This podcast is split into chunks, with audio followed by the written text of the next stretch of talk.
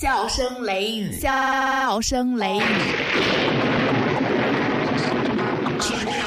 大雷大的那个忒神骗骗的都是美。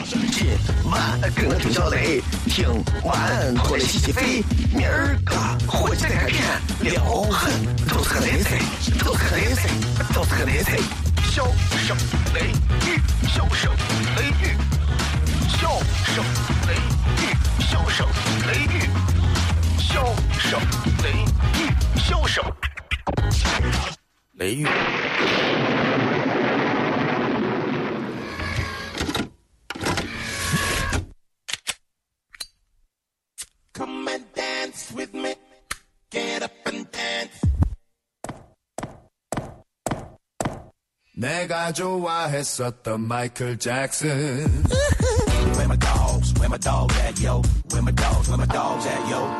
Where my dogs? Where my dog at, yo? Where my dogs? Where my dog at, yo? Where my dogs? Where my dog at, yo? Where my dogs? Where my dog at, yo? Where my dogs? Where my dog at, yo? Where my dogs? Where my dog at, yo?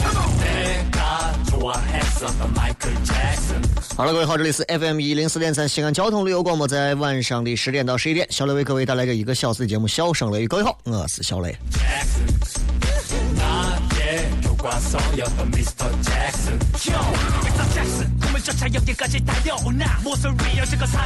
晚上这个时间段继续跟各位带来这一个小时的快乐啊！这一个小时的时间，呃，我们需要用二十三个小时的时间去等待。那么每天的这个时间段里头呢，咱们都能随便骗一会儿啊，骗多骗少，我觉得开心最重要嘛。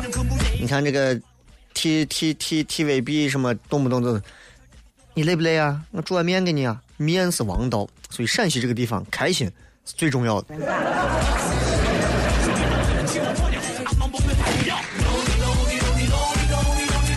这个又是一个晚上啊！二零一四年的十月的二十二号啊，日子过得确实是飞快。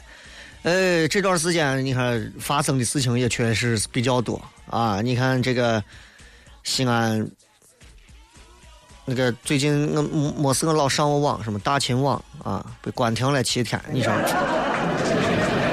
哎呀，所以这年头不是说你不乱说话就如何了，这年头你随便乱把别人说的话当话，你你你都有可能会如何？你看最近在朋友圈里头，大家经常在在在传这些话，就是这个说是咱中国啥地方现在有什么什么什么，就那个非洲那个埃博拉病毒。然后我朋友圈里头一见有人发，我就告诉他，我说不敢随便转发这个东西啊。第一，造成莫名的恐慌；第二，这种以讹传讹的东西真的会，我觉得没有任何的好处。尤其这种是非常可怕的致死性的传染性疾病，千万不要去干这样的事情啊！但是我劝没有用。我只能希望大家就说，在面对这样的一些事情的时候，多用一下自己的脑子。就现在人们习惯了，好像都是在网上随便点一下转发，随便点一下就转发，不管内容是啥，都觉得第一印象一看，哎，这个东西呀，真的发生了吗？让我先转了再说。人们都有八卦的心态，而人们从来不用尊重事实的脑子去考虑。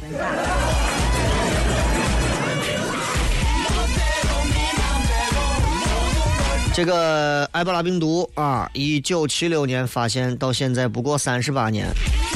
今年这个埃博拉肆虐呀，肆虐的很厉害啊！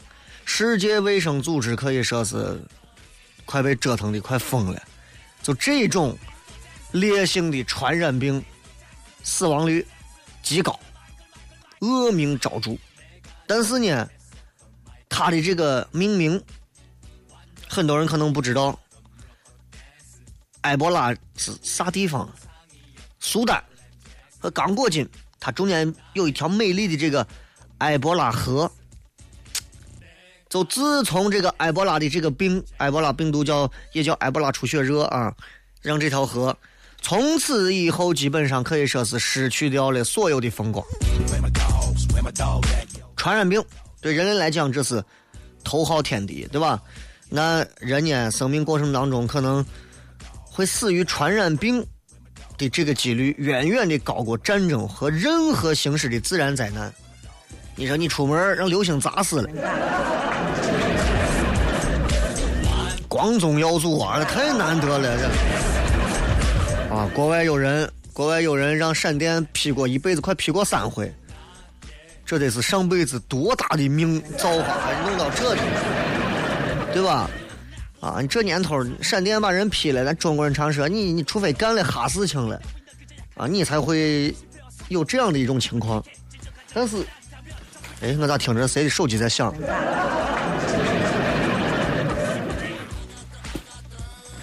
谁手机掉这了呀？没有啊，想发财想疯。你中国人常说是，哎，这人肯定啊干坏事遭雷劈。这么多年过去了，任何的新闻八卦我们都听到，听到过任何一个坏蛋是被雷劈死的吗？没有吧？所以，其实最可怕的东西是传染病，因为我们对传染病的恐惧和无知，人。人类对于传染病的命名，从来都是充满了敌意的，从来都是啊！你不信的话，你等下，这个有朋友跟我说是，好晚上为啥现在换衬乐了？不是换衬乐，让大家都听点新鲜。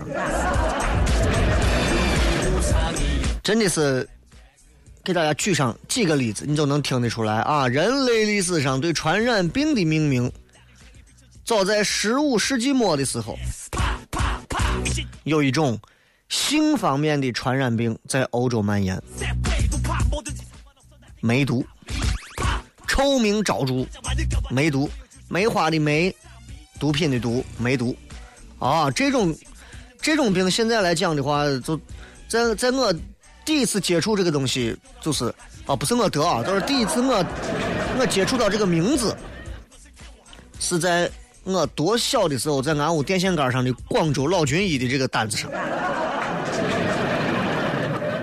然后我我也搞不清这到底这是个啥东西，对吧？这这这么可怕吗？还是怎么怎么怎么样吗？后来我妈在家没事干，经常会告诉我，你要把你屋的这个啥关好啊，煤气关好，不然小心中梅毒呢。哦，后来发现是俩事儿。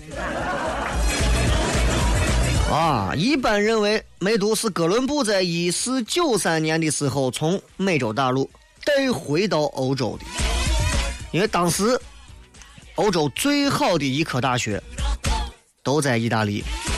那么梅毒呢？因为当时有妓女嘛，传播，法国人呢又好这一口，啊，不幸最后就染上了梅毒之后，啊，就叫啥？梅毒曾经也叫做。法国病，也有人叫高炉疮。你看这，对吧？意大利啊，后来被西班牙入侵了之后，梅毒后来也叫西班牙疮。因为这种病，它流行传播起来非常迅速，流传很广。当然，这跟人品烂也有关系啊。然后这个现象呢，最后让法国人、西班牙人最后。反正最后他们也都高兴不起来了，是吧？最后联合起来，算了吧，我们把名字改了吧，把梅毒名字最后又叫做那不勒斯疮，因为这个那不勒斯、那不勒斯、那不勒斯这个市啊，它是意大利南边一个非常著名的港口。这个港口自古以来，各种病都在这交集着，是吧？再后来，梅毒传到中国，从南到北。因为从广东传进来，也被叫做广疮。我跟你讲，用地名去命名病名的，我觉得是非常可笑的。但是拿咱中国来讲，到现在为止，都有拿地名去命名最可笑的。比方说，你的脚有脚癣，现在都叫香港脚。到目前为止，这个东西的出处，就就这么叫，都是还是有地域歧视的呀。你看，一八四零年，为啥会有这个事情？就是鸦片战争之后，英国人当时非常不要脸的闯到中国，啊，闯到中国到中国的广东这个地方，广东这个地方潮湿啊，两广地带都是比较湿湿热的天气。英国人都穿的是那种大皮靴，有雾，所以很多士兵有绝选发生。绝选一传染，英国人就说哇，Hong Kong food，香港脚，这个事儿一弄，啪，百年都过去了，对吧？所以有时候想想，我们人类在面对传染病的时候那种无聊、无知、幼稚，对吧？传染病是上帝创造出来干啥？抑制人类发展的，这是。很多的这些教派啊，或者是一些他们会他们会这么理解，但是作为我们，我们应该非常清晰的知道自己的一个处境，就是虽然我们人类是万物之灵长，但是如果我们不借助显微镜，我们在那些看不见的病毒面前，我们都算个狗子。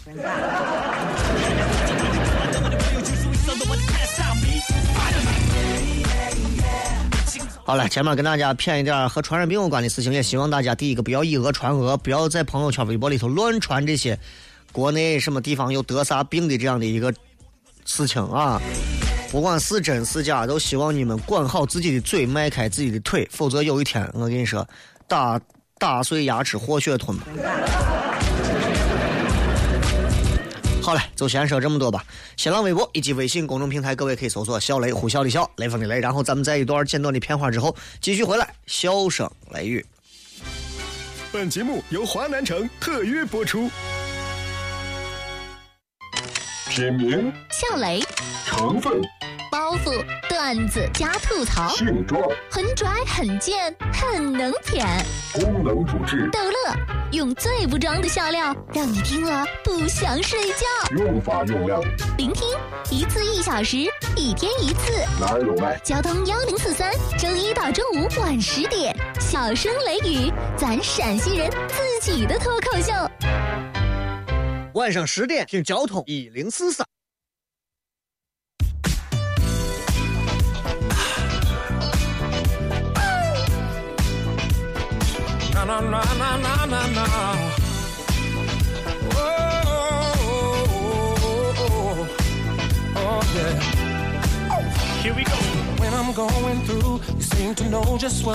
欢迎各位继续回来，这里是笑声雷雨，各位好，我是小雷。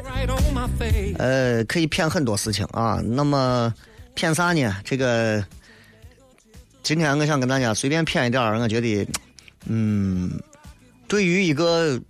对于一个陕西人来讲的话，我觉得作为陕西人是非常这个怎么说？就是我们对于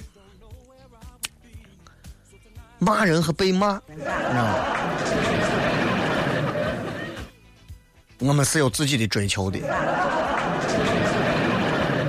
你知道吧？我们是有自己的追求的，所以很多人都有这种经历啊。是啥经历？你就是你跟别人可能在外头刚骂过一回。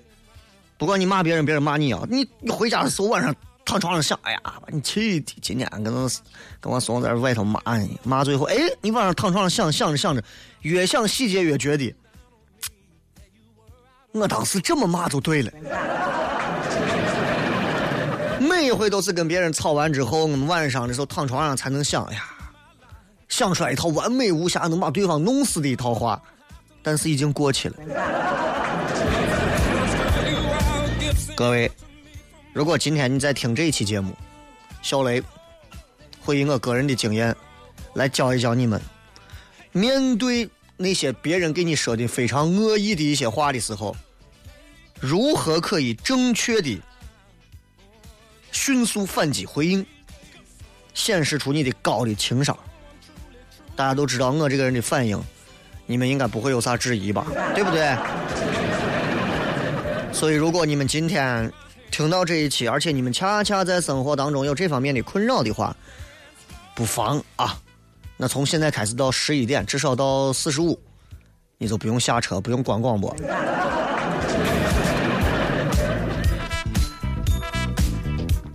给大家正儿八经好好的来骗一下，给大家也举上几个例子啊。首先。有人骂你，你个瓜怂，叉叉一个叉叉叉。怎么办？首先，请记住第一句话，四个字：先礼后兵。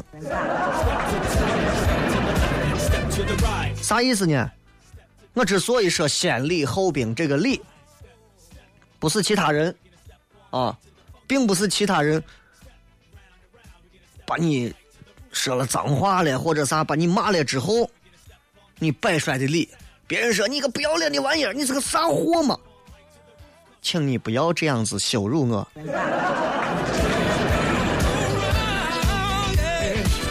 不是这样的啊，不是让你这样子去尊重他，别人一骂你啊，你才把自己，你才把自己端着，不对，不是这样的啊，是啥呢？是长期注意，让周围的听众看客有目共睹，然后呢，对那些动不动就说一些恶语相加的人，你会获得舆论上的优势。比方说，三国当中有这么一幕。啊，诸葛亮面对曹操大军，诸葛亮当时当时已经主要拿死了。诸葛亮啊，丞相嘛，拿死了。然后这个时候，对面一位老朽就开始了，让诸葛亮说：“诸葛亮，你这哈怂，你个啥玩意儿？你如果现在啊倒戈卸甲，以礼来降，啊，如何如何如何，你就咋样咋样咋样。那首先。”你不能不做反应。当然，我举三国的这个例子可能有点远了，我举个近的例子啊。比方说，不管啥原因，你们两个人可能停车的时候，同样为了争一个停车位，明明你先看见你正倒呢，人家滋儿，人家小车一把钻进去了，下来你们俩开骂了，对吧？开骂了，人家就说你咋是个这？你还在骂我呢？你还是你不能不做反应，先礼后兵，你还不能不做反应。我跟你说，在全体运动员的面前，他们会让你这个主帅转会的。这个道理啥意思？就是你不能装着没听见，对吧？你不能装着没听见。别人说，就跟别人说你行了吧，你算了吧，你现在赶紧走吧啊！你要是继续跟我说，你早晚让我把你喷死。说不过我，去吧啊！赶紧滚远，离远。就像三国上的那样一个例子啊，你如果倒戈卸甲，以礼来见，我还会如何如何？那这个时候，你想，如果你在这个时候，哈哈哈哈，你看你说的，你要知道身后有多少人正看着你呢？大家在通过两个人互相对骂的时候，旁边老百姓在想，我到底要支持谁？我是支持一个猛的，还是支持一个聪明的？如果你最后装着没听见，马上，如果诸葛亮当时装着没听见，马上就会有人把这个事情传到成都，说诸葛亮这个丞相这个人不行，这糊弄你默认你们，让人让人骂了一顿，被骂了。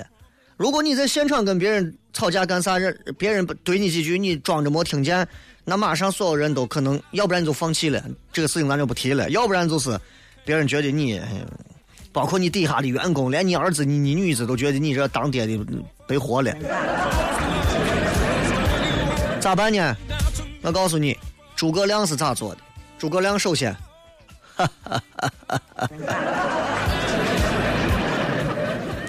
先呵呵的笑几下嘛，缓和一下气氛。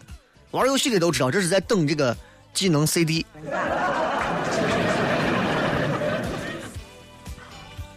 然后接下来你要开始反击。反击的第一步，咱先拿诸葛亮举例子。诸葛亮会咋做？诸葛亮会做的第一件事情就是给对方戴一个高帽子。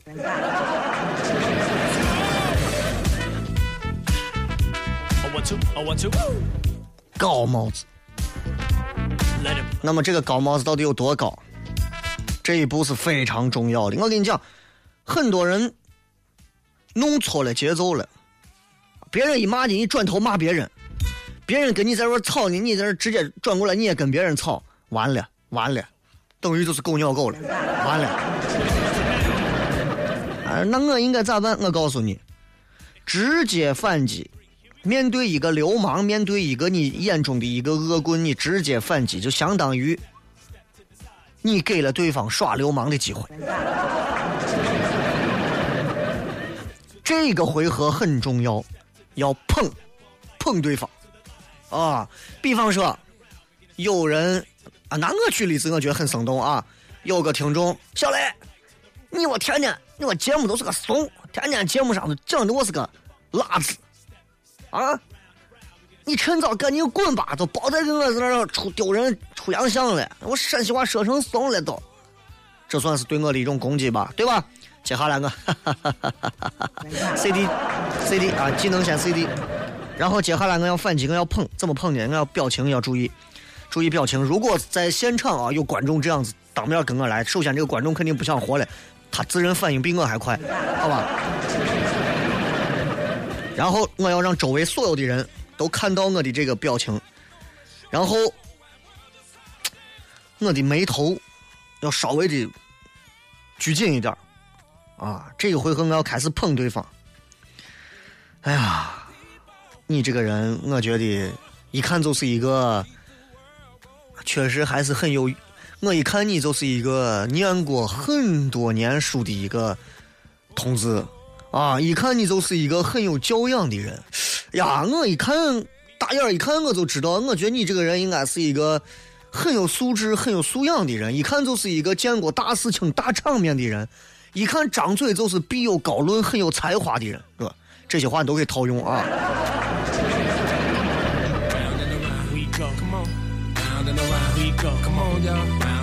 记住，碰，你反过来是不行的。别人说你这个混蛋，你转过来，嘿嘿，我就是个混蛋，你咬我，那就不好玩了，那就没有办法去接了，知道吧？你经常你看影视剧当中被恶棍轻薄的女子，往往都是直接一句你你这个混蛋，你这个禽兽，然后这个时候是在他旁边我。恶棍哎，我就是个禽兽，来呀，one more time。下面就不好接了，所以，就算对面是一个泼皮，是一个无赖，那么你一定要有一句江湖的开场白，就是要捧他的开场白，咋？就像我刚才说的，这位朋友，我看你也是一条好汉，这是古代人常这么说的，明白了吧？古人经常会这么说。哎，这位朋友，我看你也是一条汉子，怎么能干如此这般鸡鸣狗盗的事情？先把别人架得很高。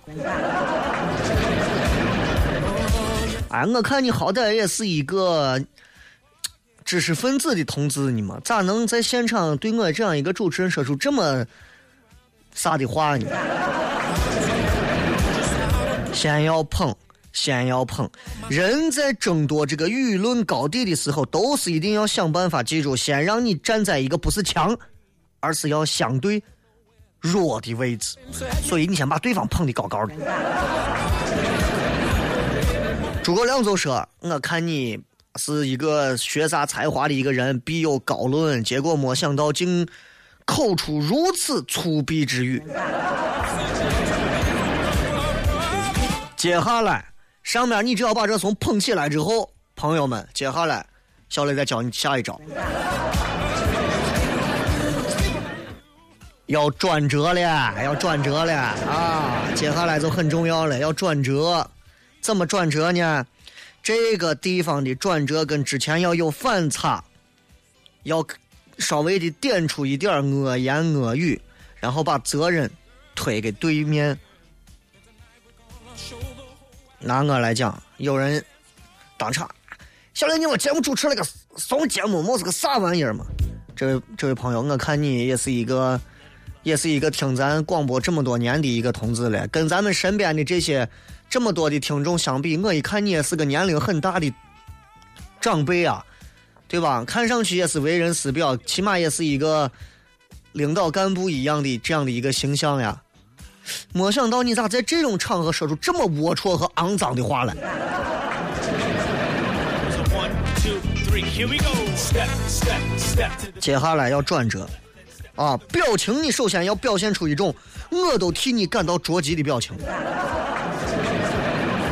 然后一定要表现出那种我不喷死你我都感觉我对不起你姥姥的这种感情，要慢慢的要，饱满起来。啊，你就觉得你是在替天行道，你知道吧？然后开始，然后开始收拾他，怎么收拾？先做一个情景上的铺垫，把这个基调建立在一个严肃和悲惨上。就因为你看你所有啊，只要是暗藏着一些恶意的一些言语，表面必然是和气的，甚至是明着好像是在夸你。人家古代话是咋说的？说举拳不打笑脸人，对不对？那你如果在跟对方建立这个氛围当中开口，那别人就会扣上一个帽子：你这人开不起玩笑，不能这样啊！你这个人怎么不识抬举？这种你就没办法了，人家一句话都把你反过来了。当然，如果你不是一个多高的领导、多大的一个官儿，什么政治局常委这种，你不要说那种天下苍生那种太大的话。你说你买买土豆跟人家吵，你说为了天下苍生，我要非要把你骂一顿，没必要嘛，对不对？你跟对面是啥水平，就说啥水平的话啊。比方你说公司环境，你就拿公司里面的问题说事情，对不对？你看诸葛亮当时就说的是，类似于什么，苍生都已经饱受涂炭之苦，而你居然还在这里跟我大放厥词，你知道吧？转折很重要，转折很重要，那个转折是重中之重。那对方的话既然是一句恶语，奔着你来的，不管说啥，千万不要硬接。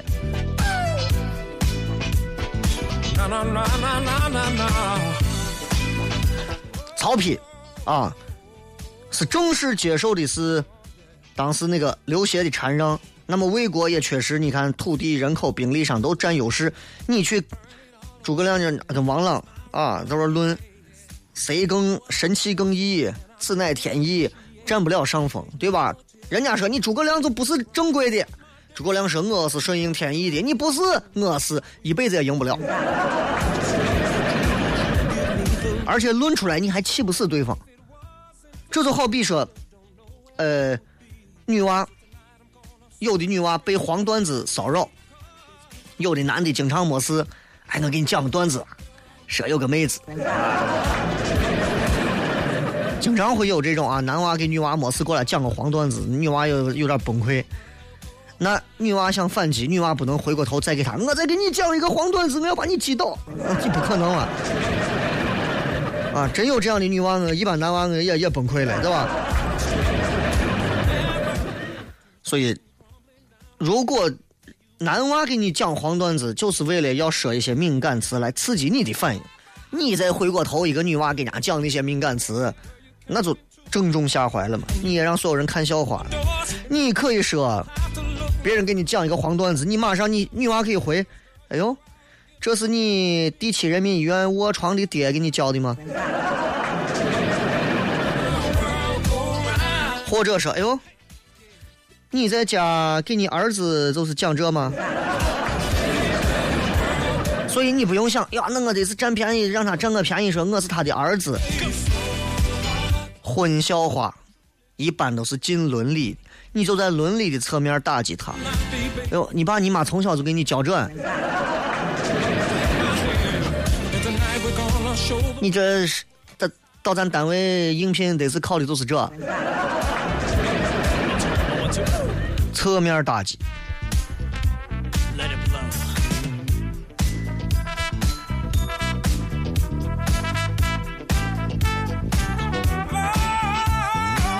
前面说了那些啊，然后咱继续来骗。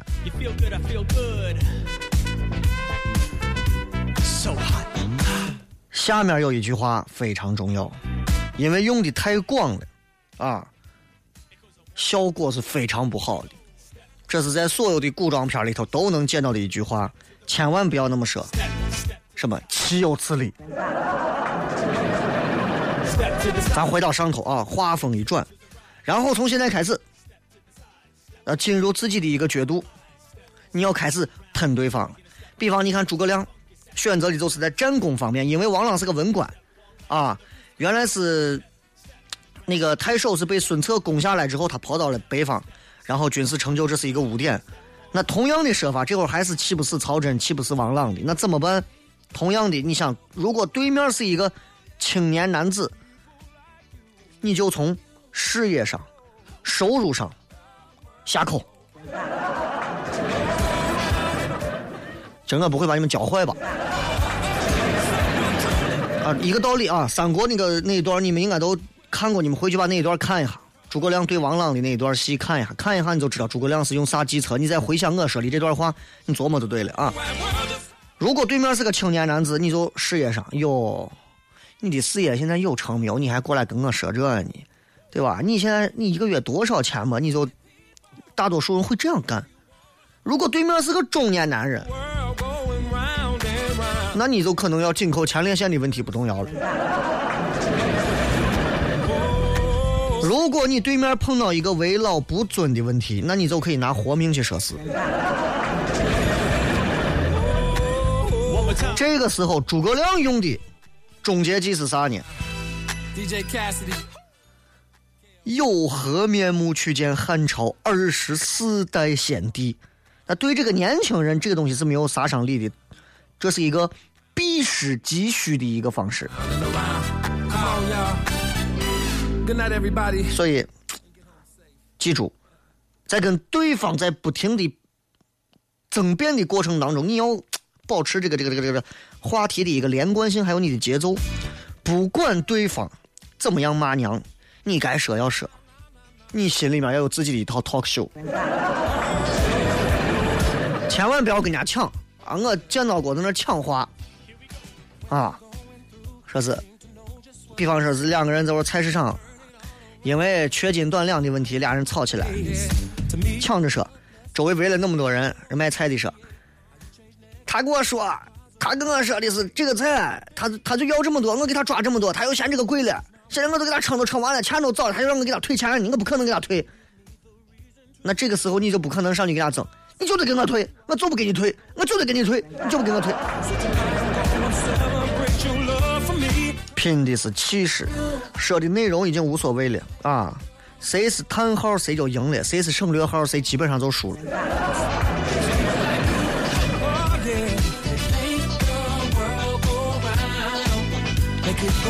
所以，再往后你要巩固你的优势，坚持你的唱法。你如果擅长的是慢歌，对方是个 rap 选手，就不要有机会让他去饶舌。啊，就跟郭冬临的那个有话好好说，还是啥还是叫啥那个里头，你不光让我过去跟对面吵一架，嘿嘿，俺们俩下辈子肯定吹，对吧？你跟说快板的千万不能一块让他打上他的节奏，你明白吧？诸葛亮最后就是我从没有见过如此厚颜无耻之人啊！万能金句啊！每一回诸葛亮对王朗啊这种作品出现的时候，这句话都会有。我从没有见过这么厚颜无耻的人。你也可以把这句话翻译成现代语啊，前面把它说一堆，包括我都可以说。我说，比如说现场有个人说：“小雷，你我节目做成啥了？无缘无故劈头盖脸把我骂一顿。”我觉得你这个人也是一个听众，听了这么多年，跟咱身边人相比，你的素质应该也不低嘛，对不对？大家都是来寻快乐的。说话说回来，作为一档广播节目而言，我们也是服务于老百姓的。咱们听着开心，不听你可以换台。你到这个地方来，公然当着这么多朋友的面对我进行侮辱和攻击性的谩骂，我都不说啥了。但是在这样一个场合当中，你一次一次的面对大家这么多朋友在这里，你把你的这一套粗俗下流的一套言论和口口口诛笔伐的一套行径，在这里面逐一体现出来，教坏了年轻小孩不说，最重要的一点是，你败坏了社会风气呀、啊！我们从中央到地方都在谈的是中国梦。多少朋友爱听这档节目，是因为这一个小时能给他们带来梦啊！你这是干啥？你是要击溃老百姓的梦吗？金句，我从来没有见过你这么厚颜无耻的人。赢了，最后一步，正义的凝视他，看差不多就收，千万不要太过，呃，不要过。话不要比对方多太多，重点是用非常刚毅的眼神持续给对方施压，延续刚才那种气氛，千万不能最后说着说着就自己最后给说哭了，你然后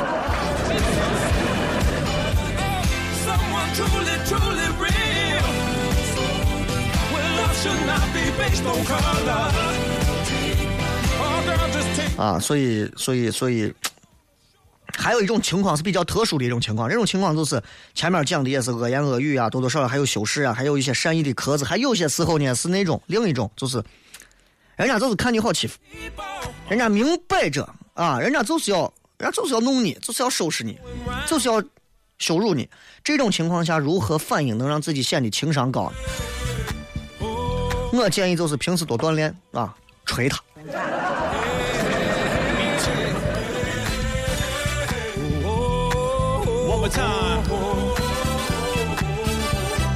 当然了，在这个节目当中还有很多的一些场景和场合上的东西啊，这个，呃，我不能教的太直截了当，但是我觉得教大家一种思辨的方式，在这个社会当中总是不为过的，对不对？很多朋友在跟别人对骂的时候，因为我们跟别人不管是吵架还是骂街，每个人都认为自己是正义的一方。如果我们是作为一个旁观者，我们会看到的话，这个世界上总共有三个老天爷，或者有三个上帝，或者有三个正义，一个是你们方的，一个是我们方的，一个是旁观者这一方。好了，前面我们骗了不少了，对吧？对于吵架的问题，你们到时候有啥想说的，你们也可以发来微博以及微信啊。你现在通过微信和微博来看一下。好了，稍微休息下，简短的片花之后继续回来，笑声雷雨。品名、笑雷、成分、包袱、段子加吐槽，性状、很拽很贱很能舔。功能主治、逗乐，用最不装的笑料，让你听了不想睡觉。用法用量，聆听一次一小时，一天一次。哪儿有卖？交通幺零四三，周一到周五晚十点，小声雷雨，咱陕西人自己的脱口秀。晚上十点听交通一零四三。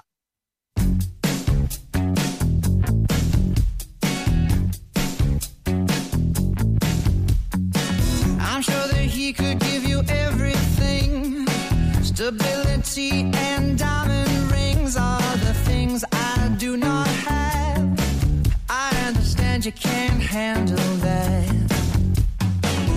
But for everything that I lack, 来，一下时间我们来看一下各位发来的各条有趣的留言。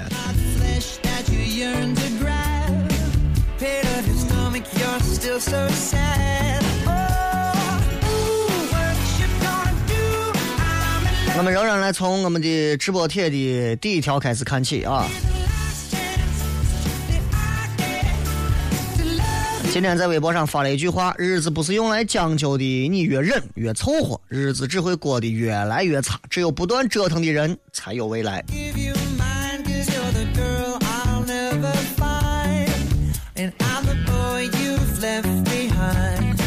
Oh, I know you ”这个很多朋友都在说啊，此刻的安逸就是在挖坟啊。很多朋友，很多朋友用一辈子的时间都是在给自己挖坟。亲爱的崔哥说：“亲，西安毕业了，回山东了，怎么听？收音机安装哪家强？中国山东。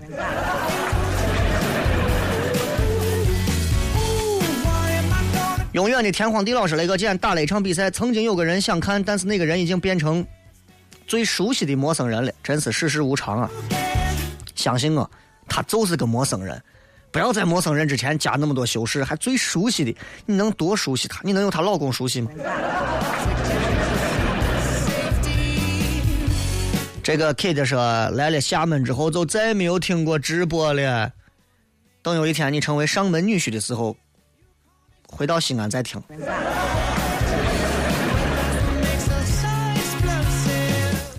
这个爱美妞说想起一句话：包瞎折腾，没啥用。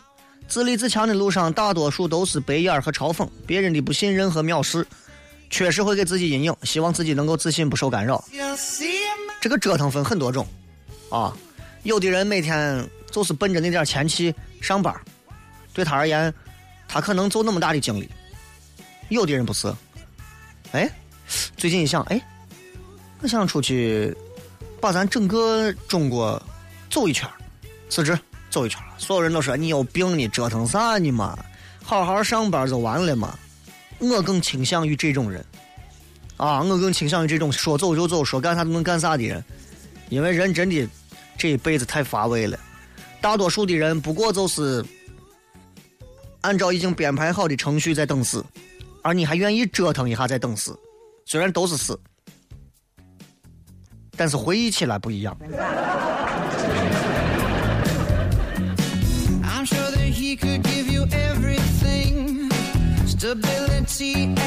高兴志说，折腾的前提是要知道为啥折腾，策略就无所谓了，折腾有理。有时候折腾不需要知道为啥，对吧？我觉得这是一个人对于自己的人生观、世界观、价值观的从全新的颠覆和架构。现在有很多年轻人，包括现在大学生，他们现在脑子里已经想好了未来五到十年的一个和所有人都一模一样的一条路：上班、工作、找关系、找对象、结婚、生子，就这样了。为啥不能先想一条别的路？那条常规的路，在你真的发现你根本没有其他能量的时候，根本做不成的时候，再去走那条最和大多数人都一样的路。为啥不能这样呢？但是大多数的年轻人都觉得好像那那条路才是对的，因为那条路稳妥嘛。可是你问他到底那个不稳妥的话，能给你带来多大的危险吗？他们回答不上来。这是一个多方位造成的一个效果。语言与梦说雷哥在西安五年，第一次记得今天是自己的生日，感觉不美的很。愿雷哥跟所有雷丝开心每一天，不要像我这样整天给别人打工，到头来忘记自己的生日。这个话说的不对啊，我们都在给别人打工，难道你觉得我不是吗？对吧？谁不是啊？都在给别人打工。归根结底，我们在给伟大的祖国打工。这个蒙姑娘说家里没电，手机没电，明天还要考试，书还没背，我好悲惨啊！明天咋办呀？把男朋友叫来发电。葫芦娃说：“雷哥笑声雷雨是少数几个晚间不治病的好节目。”胡说，也治病，就是肚脐以下的病我不管。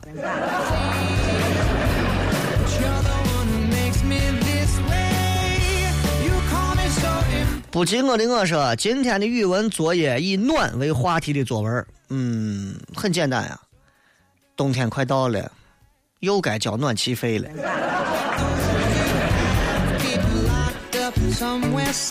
飞龙在天说那个，这个黄西十一月份都要在北京开脱口秀专场，你啥时候开呀？还有你对黄西的脱口秀咋评价？黄西是一个很牛的人，生物学博士，呃在美国的，因为他几次这个在一些这个政要现场啊做了几次短暂的十几分钟的脱口秀，因此出名。那么他的脱口秀是典型的老美式的，就如同那个那个看上去是华人，但是实际上在美国已经打了很多年球的那个那个那个林书豪一样。他其实反而不太适合在国内做脱口秀。我看过他在中央台的那个是真是假那个东西，对吧？那我觉得，就他那句一，他那种脱口秀是一正一反，典型老美式的脱口秀，根本不像中国要给你平铺直叙，要给你慢慢的把这个火候攒上来。所以他，所以这是很可怕的，你知道？就很多中国人就不太能够接受那种转的太硬的那种东西。比方说，他经常会说这么这么这样子的一个类型啊，他会说，他都装的很无辜。听说现在物价涨得飞快。第二句，老美的风格，所以我每次吃饭前先买单。这种节奏美国人都笑了，啊哈哈哈哈，好开心！美国人喜欢滋滋这样一下，中国人不行，中国人要扑要绕。都知道现在物价涨得很快，是吧？哎，你看现在有时候你可能今儿一出门，明儿回来，你看你屋里人民币可能一沓子钱以前能买一个锅，现在可能连一个锅巴都买不了了。前面要拿几个小段子去铺一下，然后最后你说，所以我跟你讲，我现在落下个毛病。哎，你落下个啥毛病啊？我现在吃饭前都得先买单。就这么两种方式，你感觉，你感觉哪一种更适合国人？明白了吧？所以有时候这种东西我也经常在研究，就是在现场给大家说的转的太硬的话，必定没有笑点。等你们反应过来的时候，我我要现场鼓掌呀，我要现场有笑声。所以这两种方式，我青睐前面的那种美式的，但是后面这种可能更能带给大家，尤其中国人共鸣。嗜血葫芦娃说：“佐助太强大了，连团藏都干掉了，很期待后面的精彩演出啊！团藏都算个啥嘛？一胳膊眼睛。”秦川一碗面说：“雷哥，啥时候能读到我的评论啊？”问题来了，西安话主持哪家强？谁爱说谁强，谁就强。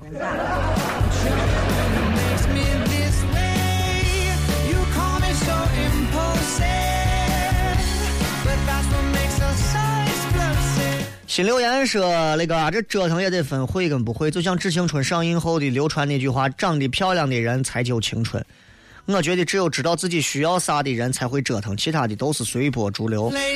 这句话你说对了。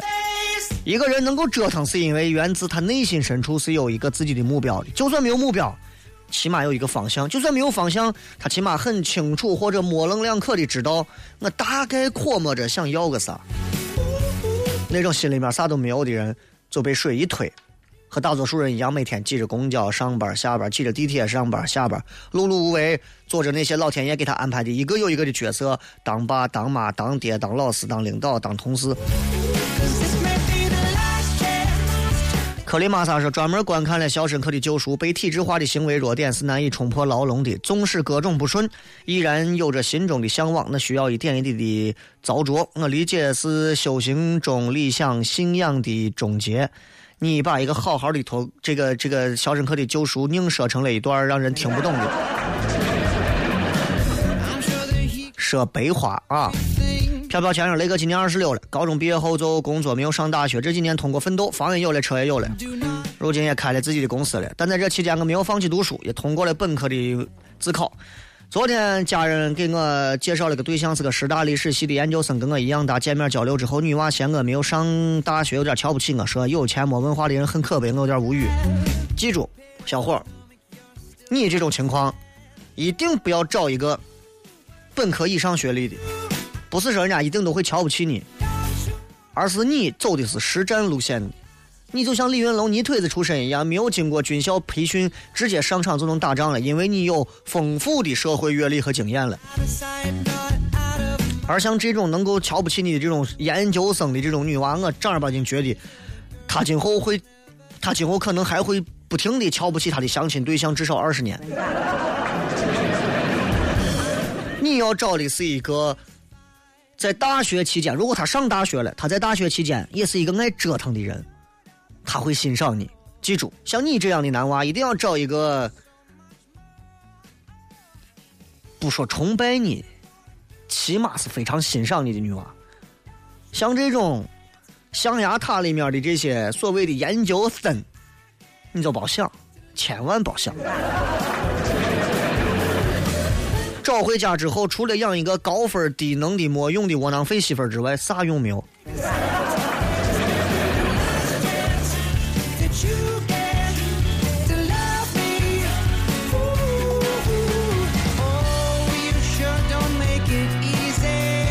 来，再看啊！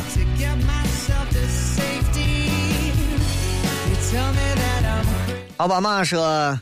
雷哥最近觉得身边好些曾经很好朋友的关系都淡了，很烦躁啊。总结下自己的过去，过去曾经很多的朋友到最后都淡化了，觉得很可怕。现在的朋友关系很好，但担心有一天关系还是会变淡。雷哥如何保持这种友谊？想要永远保持友谊，只有一个办法：一辈子不死。你们的友谊永远是有数数字来倒计时的。有的是因为钱走到一起，有的是因为同一个目标，有的是因为相处在同一片屋檐下，有的是因为某些缘分所致。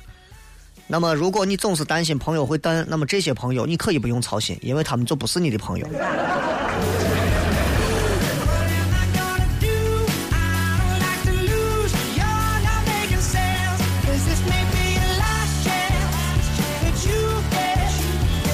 这个一丢丢说，那就是说美国人比中国人反应快。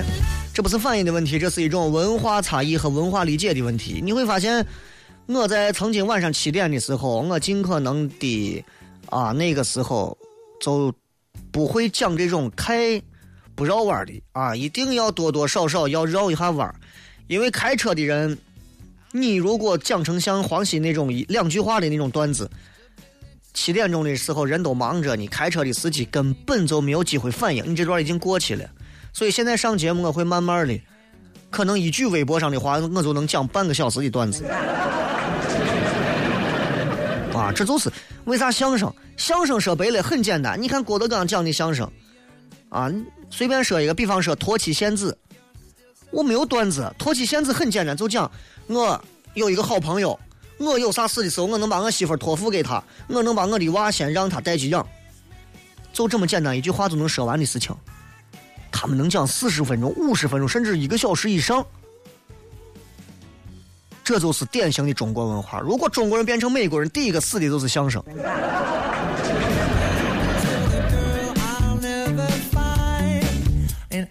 小野人说：“雷哥，我觉得我太失败了，曾经那么好的机会我都错过了，我该咋办？永远没有机会是好的，永远没有机会是好的。啊，那个联合国让我去当秘书长，你你都要想你你凭啥嘛，对不对？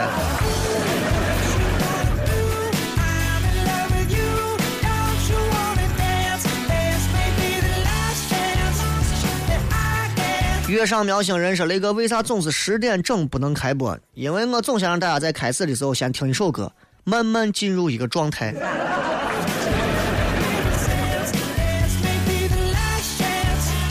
杨小猫说：“雷哥，晚上好，真的是好久没来留言了。今天打开荔枝，真的是更新了好多好多，感觉一下可以听好多。其实超想每次听直播，自从考完试就没来留言，很想念雷哥。榆林好冷的说，这星期来大西安需不需要穿棉袄？棉袄不需要啊，带上个薄外套就够了。雷哥 miss you，哎，妹子约吗？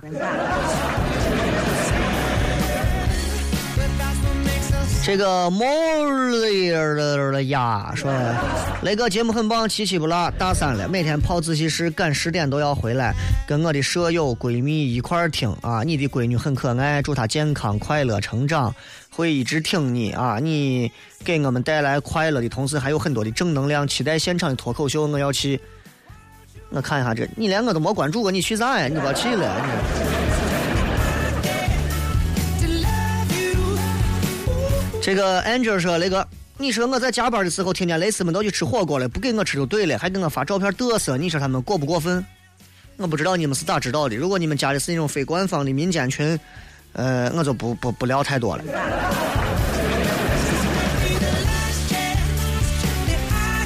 这个说雷哥，你说女娃都要哄，男人都不懂这话，说的对不对？对，啊，女女娃不仅都要哄，而且无所谓咋哄，关键要坚持哄。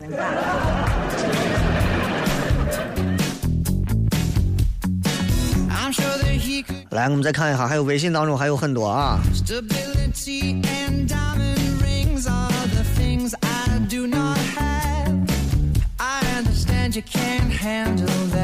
这个是，嗯，雷哥，我一直很好奇你打篮球打的啥位置？我猜那是控球后卫。我打的是最潇洒的那个位置。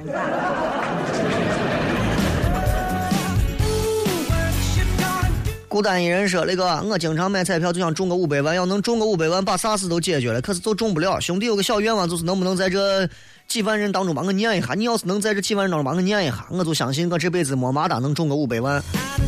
我念十遍让你中五千万，你中五千万了，我不说多要百分之十，就怕你们这些没良心的中了钱之后谁谁都不认得，亲爹亲娘都不认得。开完发说那个女朋友过几天就来了，让我去见她大姨。见完之后，我俩这事就大概的有结果了。我咋过这一关？给个建议。为啥不见她爸妈，要见她大姨？咋过这关？当成他亲妈，就那种态度去面对就行了。具体的话，咱们下来具体聊吧。好了，再次感谢各位收听《笑声雷雨》，我是小雷。那么最后的时间，送各位一首简单的歌曲，结束今天的节目。拜拜。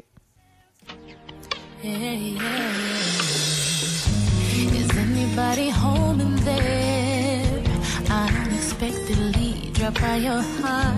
I simply wanted you.